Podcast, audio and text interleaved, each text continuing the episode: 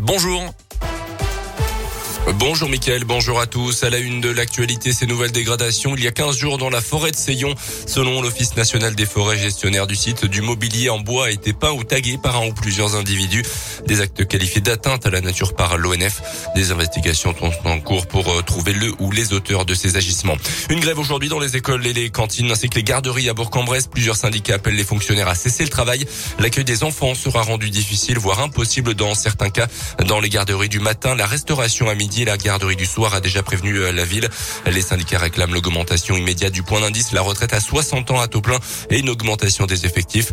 Retrouvez la liste des écoles burgiennes impactées par la grève ce jeudi sur notre site internet radioscoop.com. Un an après la première prescription de cannabis médical en France, où en est-on? Souvenez-vous, le 26 mars 2021, un patient du CHU de Clermont-Ferrand atteint de douleurs neuropathiques chroniques avait reçu une prescription pour du cannabis médical.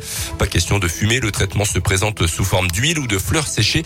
Depuis, une expérimentation est en cours pour évaluer les conditions d'accès à ces traitements réservés à des patients qui souffrent de douleurs chroniques, de cancer ou de sclérose en plaques et pour qui les traitements euh, plus conventionnels ne fonctionnent pas. Et les premiers retours sont prometteurs selon le professeur Nicolas Autier euh, qui a réalisé cette première prescription.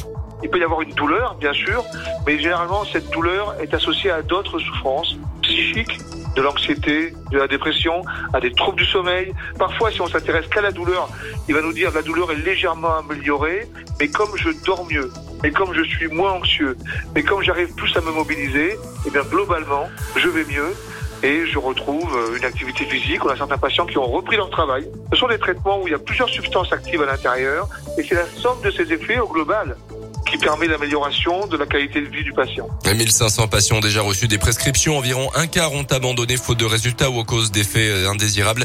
Le cannabis médical devrait être légalisé en France en 2023. Dans le reste de l'actu, un cessez-le-feu humanitaire à partir de 9h ce matin à Mariupol. Cessez-le-feu décrété hier par la Russie. Entre 100 et 150 000 personnes sont actuellement coincées dans cette ville du sud de l'Ukraine, assiégée et bombardée par les Russes depuis un mois. La Russie indique que les habitants qui le souhaitent pourront être évacués à 250 km plus au nord, à Zaporizhia. Pour autant, le président ukrainien a déclaré qu'il ne croyait pas une seule parole de la part du régime de Vladimir Poutine. Le ministre des Affaires étrangères français Jean-Yves Le Drian a appelé de son côté à ne pas se laisser abuser par les déclarations russes. Hier, la barre des 4 millions de réfugiés a été franchie selon les Nations Unies.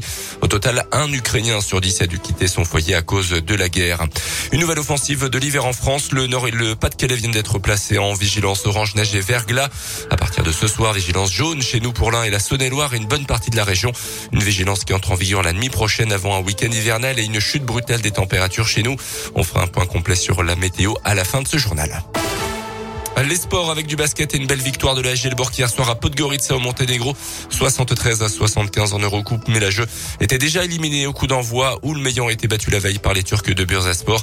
Les hommes de Laurent Leniam ne verront donc pas le second tour de cette compétition européenne cette année.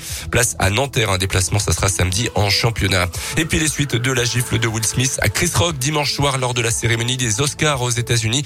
L'Académie a entamé une procédure disciplinaire contre le célèbre acteur qui avait reçu la statuette de meilleur acteur pour son rôle dans la méthode Williams.